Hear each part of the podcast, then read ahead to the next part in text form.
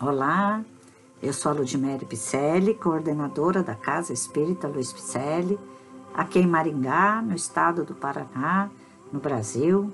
Estamos fazendo a leitura do livro A Caminho da Luz, que constam mensagens ditadas pelo Espírito Emmanuel e que foram psicografadas por Francisco Cândido Xavier.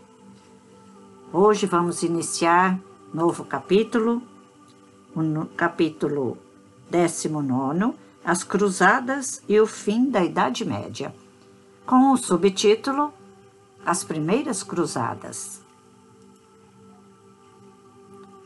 Reportando-nos ao século XI, as cruzadas nos merecem especial referência, dados os seus movimentos característicos da época. Desde Constantino, que os lugares santos da Palestina haviam adquirido considerável importância para a Europa Ocidental.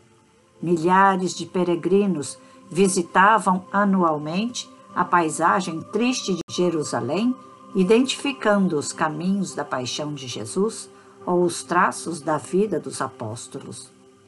Enquanto dominavam na região os árabes de Bagdá ou do Egito, as correntes do turismo católico podiam buscar sem receio as paragens sagradas, mas a Jerusalém do século XI havia caído sob o poder dos turcos, que não mais toleraram a presença dos cristãos expulsando-os dali com a máxima crueldade.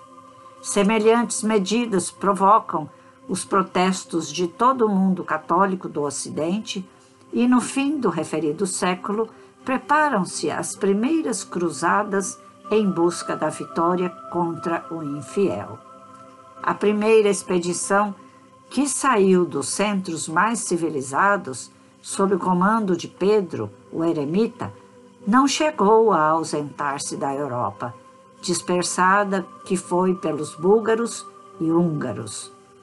Todavia, em 1096, Godofredo de Boulogne, com seus irmãos, e Tancredo de Siracusa e outros chefes, depois de se reunirem em Constantinopla, demandaram Niceia, com um exército de 500 mil homens depois da presa de Niceia, apoderaram-se de Antioquia, penetrando em Jerusalém com a palma do triunfo.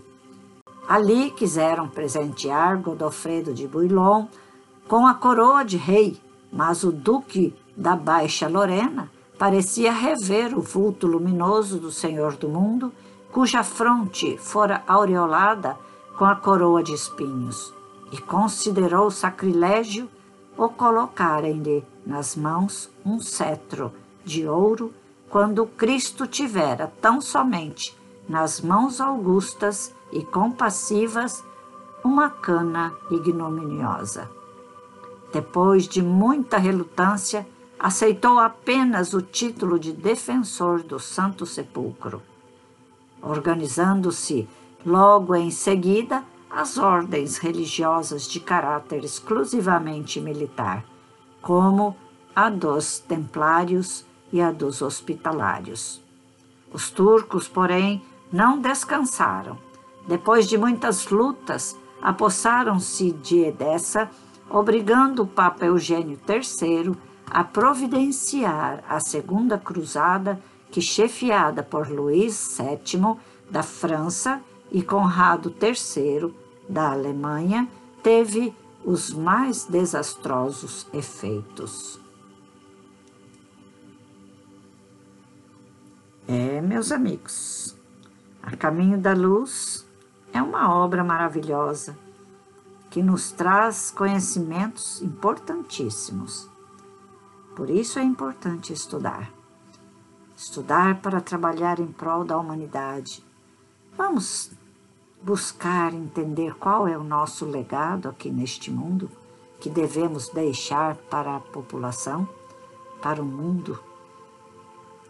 Vamos pensar em quais projetos nós poderemos executar dentro desta doutrina que é reveladora e libertadora para ajudar neste levante da doutrina espírita a mais pessoas, para a divulgação deste amor de Jesus a mais pessoas necessitadas dele?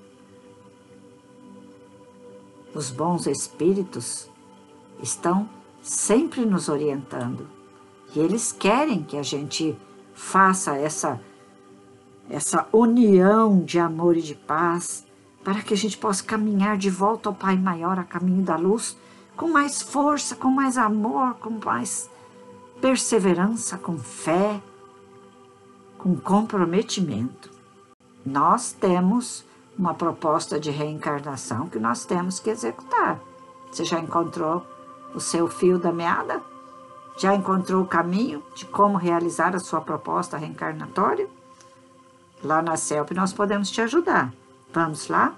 Acesse nosso site www.celp-picelli.com.br e te aguardo, viu? Um grande abraço. Fique com Deus.